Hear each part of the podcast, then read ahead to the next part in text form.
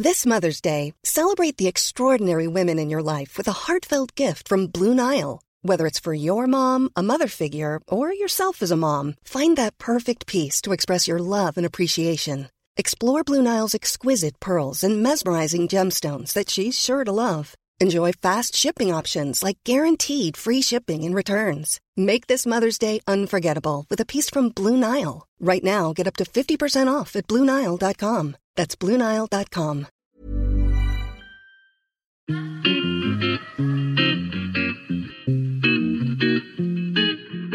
Salut les gars, je suis Anne-Laure Baratin et vous écoutez le podcast Genre de fille.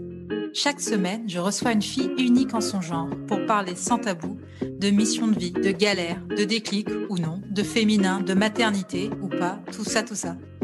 Par leur parcours, leur engagement et leur choix de vie, elles m'ont bluffé et j'ai à cœur de vous les faire découvrir. Je sais qu'elles vous inspireront. J'espère maintenant que leur parole vous permettra d'avancer, de choisir, de décider.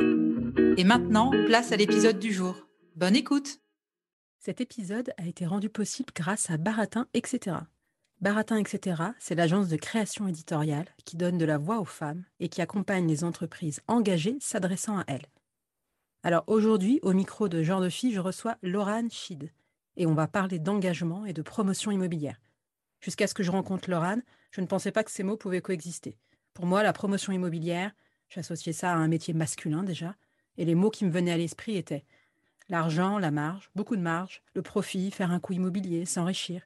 Et je n'avais pas conscience qu'on pouvait y accoler les mots comme durable, conscience, engagement, responsable, écologique, respect de la terre. Alors qu'est-ce que ça veut dire faire de la promotion immobilière engagée? Jamais entendu parler. Alors quand en plus j'ai compris que Laurane était à la tête de sa propre boîte de promotion immobilière et qu'elle était la seule femme en France à occuper cette position, j'ai eu envie d'en savoir plus. Bonjour Laurane, je suis ravie de te recevoir au micro de Genre de Fille. Bonjour Anna. Alors c'est ce que je te disais en intro. Maintenant, je commence en fait euh, les, entretiens euh, Genre de Fille. Je ne pose plus la question pour savoir si, tu, si, mes invités vont bien ou pas, puisque je, sais que tu vas bien. Mais euh, j'explique en fait le, le premier souvenir que j'ai de ces invités lorsque je les connais un petit peu. Nous, on s'est rencontrés toutes les deux lors d'une retraite de yoga en Corse cet été. Et moi, ce qui m'a marqué, la première fois qu'on s'est parlé, on, était dans un groupe, et lorsque tu as pris la parole et que tu parlais de ton boulot, tu as expliqué que tu étais la seule femme en France à avoir créé ta société de promotion immobilière euh, euh, éco-responsable ou responsable. Je ne sais pas si je, dis bien les termes. Oui, oui, tout à fait. Ok, et c'est donc ça, ça m'a beaucoup marqué. J'aimerais que tu, que tu nous expliques en fait ce que tu fais et ce que c'est d'être la seule femme euh, à la tête de sa société de promotion immobilière éco-responsable. Oui. Alors déjà, euh, d'être la seule femme euh, à presque faire de, la promotion immobilière, mais on va dire pour être bien précis qu'effectivement, je suis la seule femme à avoir une société de promotion immobilière écologique. Donc en fait, moi, pendant le, premier confinement, j'ai décidé de, créer ma société de promotion immobilière et bon, j'ai fait ça parce que j'avais besoin vraiment de, m'aligner avec mes convictions, avec mes valeurs. J'adore mon métier de bâtisseur. Euh, faire de l'immobilier, c'est bâtir, donc euh, c'est un métier que j'aime énormément. Euh, mais j'avais envie de le faire euh, de façon euh, plus responsable, plus consciente. Je pense que le cheminement spirituel m'a amené à ça beaucoup. Et donc, j'ai créé ma société de promotion en me disant ce que je peux faire pour les autres, je peux le faire pour moi-même. Et il y a un moment dans la vie où on est prêt à travailler pour ses propres désirs. Je me suis dit que c'était le moment. Je pense que le, le Covid a été cette, cette période qui a été très intense émotionnellement pour nous tous, a été euh, une belle opportunité pour moi de, prendre mon envol et d'accepter que euh, j'avais quelque chose de différent à proposer et que ma vision euh, du monde de l'immobilier était une vision qui n'était pas aujourd'hui appliquée par d'autres et donc que j'avais ma place. ça, j'en parle parce que c'est important. Quand on est une femme, souvent, on a tendance à se sentir illégitime euh, pour euh, prendre euh, et surtout dans des corps de métier qui sont des corps de métier très masculins, très patriarcaux. On a tendance à accepter d'être sur des fonctions support, mais d'être exécutante et exécutante de sa propre vision, ça demande du courage, ça demande d'accepter que l'on a quelque chose à offrir au monde qui soit différent de ce qui existe aujourd'hui. Donc moi, je, me suis sentie prête à dire ma vérité et à mettre en œuvre ma vision. et donc, j'ai créé ma société. Donc, du coup, je fais de l'immobilier de façon très consciente, très responsable.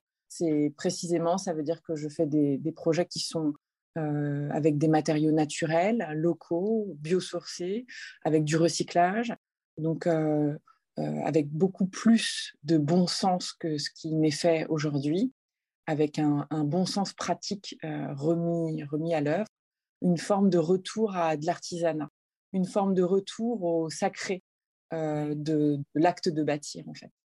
Voilà, et je fais du logement et des hôtels en France et au Portugal, pas uniquement pour pour des gens qui auraient euh, énormément de moyens pour pouvoir se payer une maison écologique, mais pour tout le monde, puisque je fais du logement qui va de, du logement social à l'accession à la propriété. Et puis je fais des écolieux, mais aussi des hôtels plus haut de gamme. Et tout ça éco-construit euh, de façon vertueuse, c'est-à-dire que l'enveloppe du bâtiment est bien pensée, est bien traitée, comme on traite très bien sa propre peau, et l'intérieur du bâtiment est bien traité comme on prendrait soin de son propre corps. Voilà. Et est-ce que c'est quelque chose dont tu avais déjà conscience quand tu as passé euh, ans dans la promotion immobilière classique?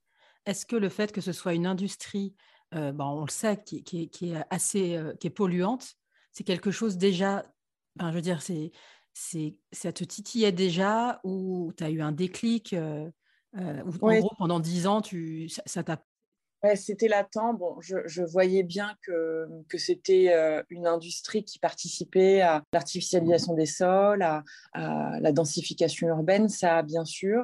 J'avais conscience qu'il fallait euh, euh, réintroduire de la biodiversité, qu'il fallait végétaliser les lieux que l'on faisait, mais j'étais chez un promoteur qui avait quand même à cœur de, d'être innovant et qui avait pour parti pris surtout de euh, faire des lieux pour des personnes qui n'avaient pas les moyens de, d'avoir accès à du beau. Donc ça, c'était le parti pris que je trouvais très, euh, très vertueux et qui végétalisait beaucoup ces lieux. Donc si tu veux, bon, euh, ça, j'étais plutôt en accord avec tout ça. j'étais moteur sur les sujets de biodiversité. J'étais moteur sur des sujets de voilà, comment on crée du lien à travers les lieux que l'on crée, comment euh, on participe aussi à éduquer les gens. Euh, parce que créer un lieu, c'est pas uniquement euh, créer une enveloppe, c'est le cadre d'une vie. donc, comment on utilise ce bâti pour transmettre quelque chose. Donc, ça, c'était des sujets qui, qui m'étaient très chers. Mais c'est vrai que sur l'usage des matériaux, j'étais pas complètement prête. je ne comprenais pas complètement la façon dont on pouvait faire mieux. Donc, euh, quand j'ai décidé de créer ma société, euh, j'ai pris du temps pour comprendre ce que faisaient les concurrents, pour comprendre euh, ce que ça voulait dire de faire écologique, parce qu'on entend tellement de choses, qu'il y a tellement de greenwashing, que c'est tellement utilisé pour faire de la communication, que finalement, j'avais besoin d'y voir un peu clair. Donc, j'ai pris plusieurs mois pour vraiment analyser tout ça. Et je me suis rendu compte que souvent, quand on parlait euh, d'écologie dans, mon corps de métier, euh, on parlait de bois euh, parce qu'il y avait une mode, mais que finalement, ce n'était pas toujours très juste parce que c'était souvent pas local. Puis que faire des immeubles en bois, mais tu vois, quand tu dois après mettre de la climatisation, c'est pas juste. Et donc, je me suis vite rendu compte que ce qu'il fallait faire, c'était avoir une démarche finalement très biomimétique. Le biomimétisme, ça veut dire comment on s'inspire du vivant pour innover. Donc, en fait, les animaux, ils ont déjà un cahier des charges qui est très précis, ils savent très bien faire. Le castor, quand il construit, bah, il fait avec ce qu'il a, là où il est, et puis généralement, il ne construit pas plus que ce dont il a besoin. Donc, je me suis dit, bon, très bien, on va regarder un peu ce que font les animaux, ce que fait le vivant, comment procède le génie du vivant. Et donc, euh, je vais m'inspirer de ça pour faire moi-même euh, mes bâtiments. Et je pense que là, on aura la bonne réponse parce que ça sera, ça sera juste. Et finalement, ça marche assez bien de fonctionner comme ça parce que mmh, ça nécessite de retourner à des questions qui sont tout à fait fondamentales de quels sont nos besoins, qu'est-ce qui va satisfaire nos besoins, qu'est-ce qui va faire qu'on va avoir un cadre de vie qui est harmonieux. Tu vois, souvent, on me pose la question de est-ce que vous êtes plutôt favorable à faire de la densité verticale ou horizontale? Est-ce que vous êtes favorable à, autour ou à l'étalement urbain? Finalement, la, réponse la plus juste, elle est celle de construire des lieux qui sont harmonieux. Donc, c'est valable à la fois sur des questions urbaines, des questions architecturales, des questions esthétiques, mais aussi finalement sur la conception. En fait, la juste réponse pour moi, elle est celle de l'harmonie que l'on crée. et c'est valable d'ailleurs, à mon sens, pour, pour presque tous nos métiers. Ce qu'il faut qu'on fasse, c'est que l'on crée de l'harmonie sur notre, pendant notre passage sur Terre. Et quelle a été la réaction, l'accueil que tu as eu quand tu as annoncé, en fait? Alors, non seulement je monte ma structure de promotion immobilière et en plus, ce sera éco-responsable. Quel accueil tu as reçu, en fait? Il y a deux choses. D'abord, quand moi je propose de faire un immobilier éco-responsable, beau et, qui en plus rentre dans les coûts, on ne me croit pas. On ne me croit pas parce que finalement, ça, ça invalide la théorie que l'on sert aujourd'hui à toutes les sauces pour justifier que l'on ne fasse pas de l'écologie, à savoir que nous ne pouvons pas faire de l'écologie parce que c'est trop coûteux et que du coup, on ne rentrerait pas dans nos coûts donc, la majorité des, promoteurs aujourd'hui utilisent cet argument pour ne pas faire écologique. le foncier est trop cher, le coût de la construction a augmenté, donc on ne peut pas faire de projet écologique. Ou on peut faire des, petites touches d'écologie comme ça, mais on ne peut pas faire des projets qui soient totalement exemplaires. Donc déjà, la, la première chose, c'est de dire, bon, on ne voit pas trop comment vous faites. la deuxième chose, il y a beaucoup de curiosité, curiosité parce que moi, je, j'ai une proposition qui est très différente. C'est-à-dire que euh, je suis une femme dans un milieu d'hommes, euh, je suis blonde aux yeux bleus, euh, c'est-à-dire que je suis plutôt encore jeune et je propose de faire un immobilier qui soit complètement disruptif puisque je propose de faire de la promotion immobilière écologique. Donc une, une, innovation qui est quand même encore une innovation de rupture. Donc on me regarde un peu comme un ovni et puis bah, on attend que je m'écroule. C'est-à-dire qu'on attend de voir jusqu'où je vais aller. on m'explique que tant que j'ai rien livré, bah, voilà, on, s'intéressera à moi plus tard, quoi, finalement. Je ne fais pas des t-shirts, donc un projet immobilier, ça met du temps à sortir, ça met du temps à se développer, ça met du temps à, se construire et à se livrer. donc ça demande beaucoup de patience, beaucoup de, de, clairvoyance, beaucoup de, de, lâcher prise, beaucoup de persévérance. Donc voilà, donc moi je, navigue au milieu de tout ça.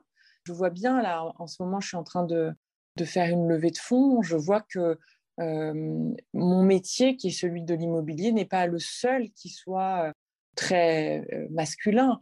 je vois bien la difficulté avec laquelle, à quel point c'est difficile de trouver des investisseurs qui soient des femmes sur, sur, sur, sur ces sujets. Donc, ça, ça, nous appelle à, à beaucoup de, réflexions sur euh, la transition qui est la nôtre en ce moment, sur euh, l'évolution de, voilà, de, tous ces métiers qui sont très, très masculins. Moi, je suis courageuse et j'ai la chance d'être positive. Ça, c'est vraiment un, pour moi mon plus grand don parce que ça me donne le courage d'affronter ces épreuves et de me dire, d'être dans l'espérance et de me dire, euh, euh, bien sûr que c'est difficile, mais au bout du chemin, peut-être que on ira vers un monde où il y aura plus de femmes qui construiront, beaucoup plus de femmes qui bâtiront, qui créeront, et beaucoup plus de femmes qui supporteront les projets d'autres femmes. Voilà, je vois ça avec, bien sûr que le chemin à parcourir est encore long, mais en même temps, euh, sur ce chemin, je pense qu'on va tous grandir et que euh, l'avenir sera plus lumineux. Donc, euh, je suis assez positive. Et à ton avis, pourquoi la, promotion immobilière, à la base, c'est un milieu d'hommes? Je pense que c'est un milieu d'hommes parce que c'est un, métier qui, qui est très financiarisé.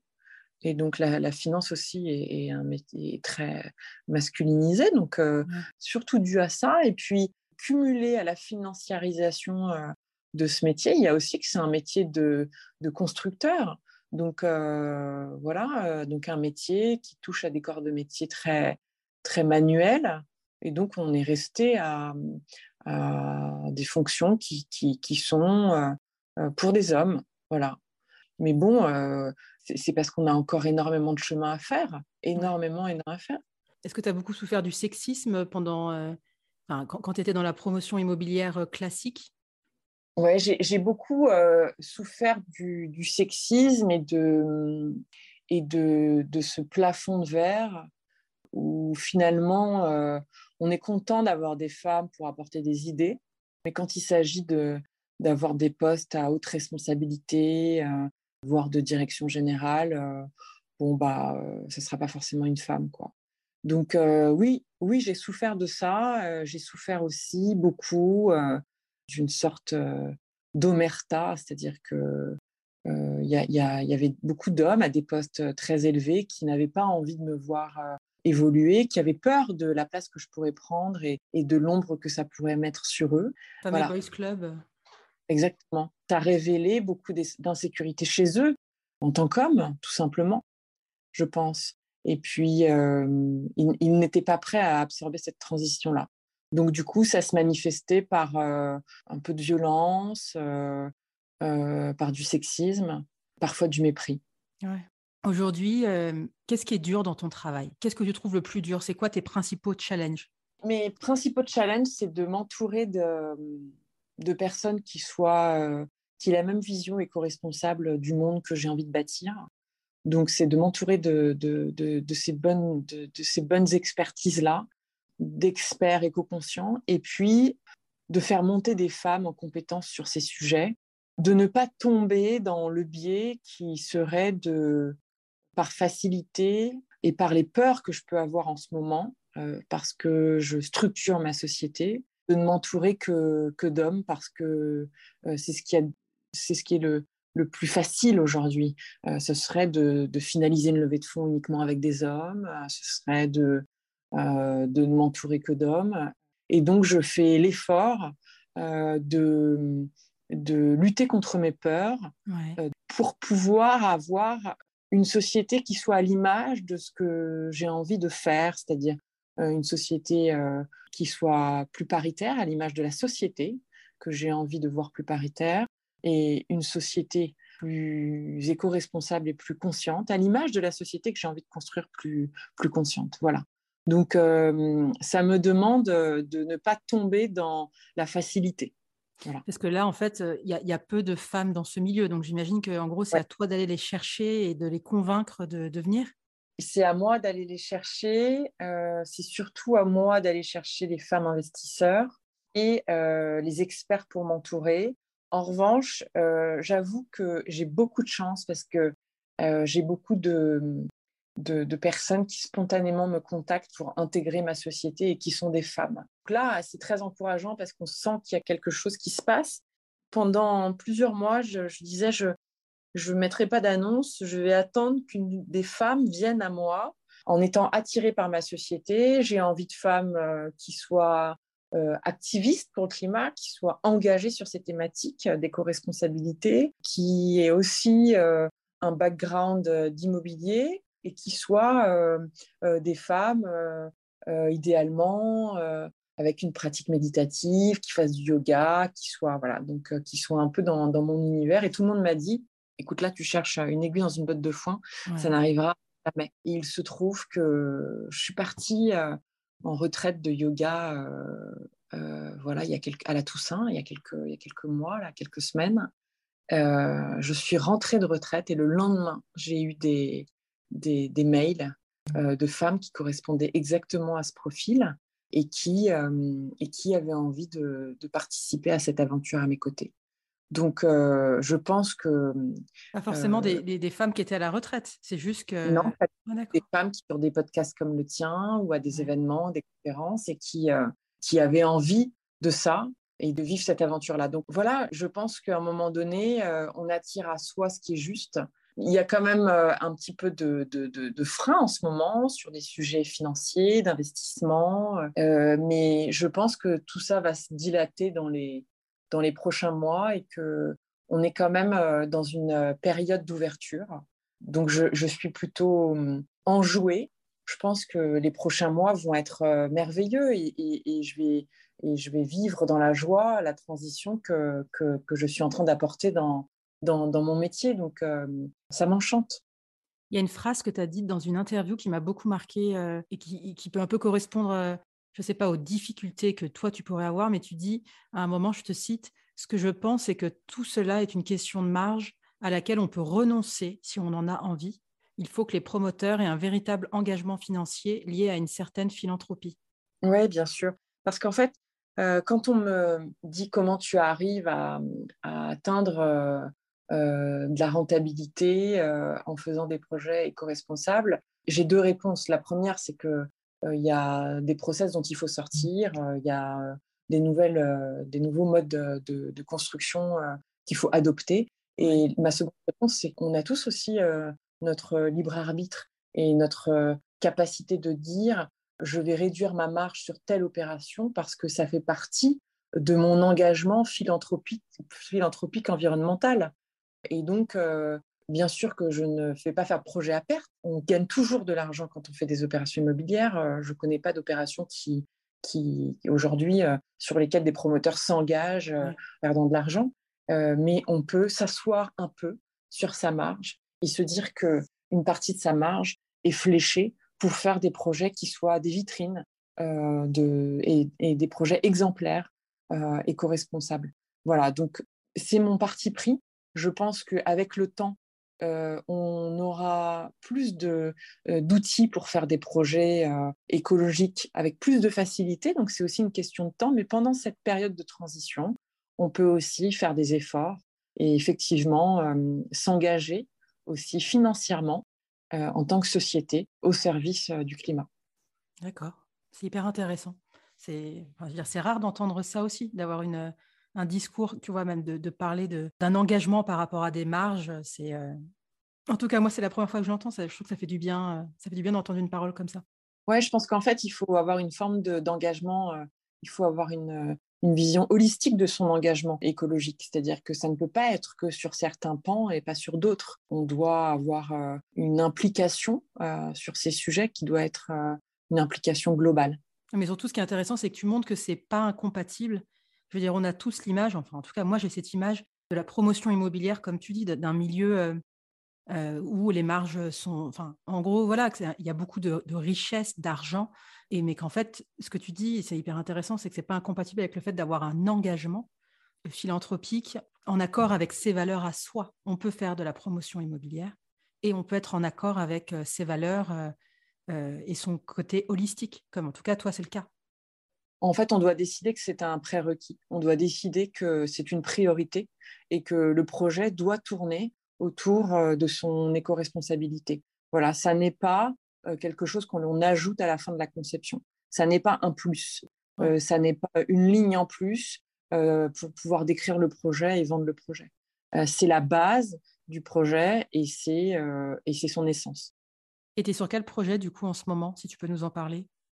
Oui, alors je suis sur des projets euh, de logement qui sont des projets souvent mixtes euh, avec euh, du logement en accession, mais aussi du logement social. Et ça, j'aime bien parce que ça veut dire qu'on donne accès à des projets éco-responsables à tout le monde. c'est des projets où généralement je reste propriétaire des pieds d'immeubles pour pouvoir assurer la pérennité éco-responsable, écologique de, de, ces mmh. projets, avec du commerce et de la programmation avec des commerçants locaux et conscients euh, en pied d'immeuble. Euh, donc, c'est un peu dans toute la France. Tu vois, j'ai un très, très beau place qui va être, euh, je pense, ma vitrine, parce que c'est un projet qui est très grand et qui va utiliser beaucoup de, beaucoup de réemploi et qui va être absolument éco-responsable de, de, A jusqu'à Z. Je tiens beaucoup à ce projet, j'en parlerai en 2022. D'accord. et puis j'ai des projets aussi en Ile-de-France qui sont des plus petits projets qui sont des projets en modulaire, bois, qui utilisent du réemploi en façade. Euh, j'ai un, beau projet dans le sud de la France aussi qui, euh, qui végétalise une grosse partie de, de, la parcelle sur laquelle on s'implante.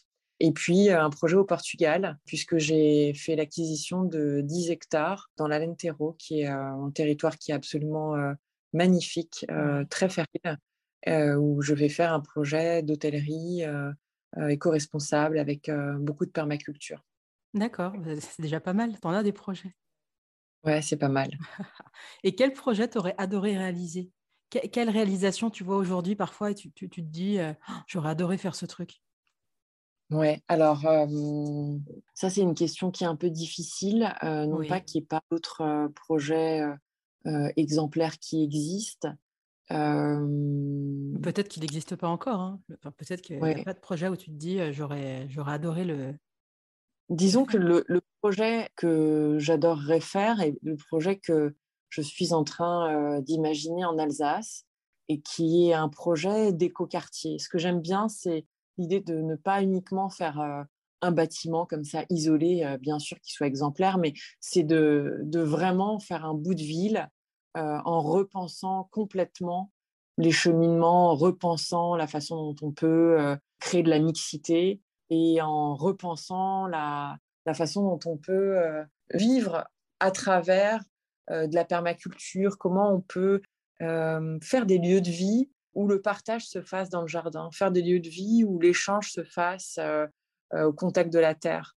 Et donc ça, à partir de, ça, de se dire, je vais imaginer un lieu où le cœur du quartier, ce sera le jardin, ça sera le jardin nourricier, ça sera le potager, où les gens vont se croiser ici, les gens vont échanger, les gens vont s'éduquer à une autre façon de vivre. Et autour de ça, je vais faire du logement, je vais faire du restaurant, je vais faire du commerce. Mais euh, ce qui va réunir tout le monde, euh, ça, va être, euh, ça va être le potager, ça va être le jardin, ça va être la terre, qui va réunir tous les âges et qui va réunir tout le monde, que l'on soit propriétaire ou que l'on soit locataire, que l'on soit dans du logement social ou que, voilà, ou que l'on soit commerçant. la terre permet de créer le lien je pense que c'est la vraie thématique de ces prochaines années. Comment on se nourrit du sol, en fait, euh, les uns les autres, et comment on crée du lien euh, entre nous euh, à travers ce contact très nourricier et très nourrissant pour notre humanité. Ouais, c'est passionnant. En plus, on sent quand on parle que ça te. On sent que, ça on sent que c'est ta place. Oui. Ouais. Alors moi, il y a une nouvelle question. Je ne sais pas si tu connais Annick Cogent, elle est journaliste au Monde. Elle fait des portraits de femmes et elle euh, pose cette question, qui a même donné un livre. Je ne serais pas arrivée là si. Je vais te demander de compléter cette phrase, euh, Laurent. Mhm. Je ne serais pas arrivée là si. Si je n'avais pas traversé toutes ces épreuves et dû me battre, parce que finalement, les épreuves que j'ai traversées, qui ont souvent été très douloureuses, elles m'ont amené à la méditation, elles m'ont amené à un cheminement spirituel qui donne euh, du sens aujourd'hui à mon action, qui, qui, qui fait ce que je suis aujourd'hui. Donc finalement, euh, c'est cette traversée euh, solitaire, cette traversée du désert, parce que j'ai souvent été seule dans ma vie et j'ai souvent souffert de cette solitude, de la solitude dans, dans les embûches. Je pense que c'est cette solitude-là euh, ces épreuves-là qui, qui m'ont révélé à moi-même, qui m'ont fait comprendre qui j'étais, qui m'ont fait comprendre quelle était ma place. Et je n'ai même pas encore euh, terminé tout ce cheminement. C'est le cheminement d'une vie entière. Euh, mais mm, aujourd'hui, je me sens sur le chemin, sur mon axe. La route est encore longue et heureusement, et heureusement pour moi, mais je sens que je suis sur une, une voie qui est la voie de mon épanouissement, et ça, euh, c'est le plus beau cadeau qu'on ait pu m'offrir, que la vie ait pu m'offrir. Qu'est-ce qui t'anime? Ce qui m'anime, c'est hum, d'être euh, connecté à la Terre. Non pas de, faire mon métier pour me dire euh, je vais sauver la planète. Hein, je, je, sais très bien que ça n'est pas mon rôle. Mais c'est que ma connexion à la Terre, qui est quelque chose de vraiment très fort aujourd'hui pour moi, participe à mon épanouissement. Ce qui m'anime, c'est de savoir que je peux toujours retourner à cette connexion pour euh, trouver mon chemin et continuer à être dans la joie. Donc, euh, mon objectif, c'est de continuer à faire mon métier joyeusement, avec beaucoup de légèreté. Et voilà, et de, et de me dire que ce qui, ce qui fait du sens nous aligne et nous rend joyeux, en fait. Voilà. Qu'est-ce qui te met hors de toi? Alors, évidemment, c'est pas parce que je fais du yoga et de la méditation que colère, euh, ni d'agacement, ni de moments de tristesse.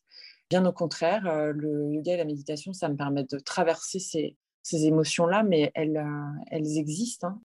Et, heureusement parce qu'elles nourrissent mon évolution. Ce qui me met en colère, c'est le mépris pour les femmes. Ça me met en colère. Qu'il y a une femme que tu aimerais entendre au micro de genre de fille? Bah, Joséphine Baker, mais tu peux plus. non, ça va être compliqué. ouais. Euh, euh, bah, bien sûr, Anne Bianchi. Ah, ok. Et la petite question de la fin, quel genre de fille es-tu, Laurane? Euh, Je suis une fille, j'ai envie de dire, libre, profondément libre et profondément joyeuse. Merci beaucoup, Laurane. C'était hyper intéressant. Et je te souhaite beaucoup de, de réussite pour ta boîte. Merci. Merci à Genre de Fille. Au revoir, Laurane. Au revoir, Anna. Merci d'avoir écouté cet épisode. J'espère qu'il vous a plu. Si c'est le cas, partagez-le autour de vous et sur les réseaux sociaux. N'hésitez pas non plus à laisser un avis positif à propos de Genre de Fille sur vos applications de podcast. Pour ne rien manquer de Genre de Fille, suivez-moi à Anne-Laure Baratin sur Instagram. Si vous avez des compliments, des critiques ou des réflexions, n'hésitez pas. Merci à Marvin Marchand pour la musique du générique. Bonne semaine et à très vite. Salut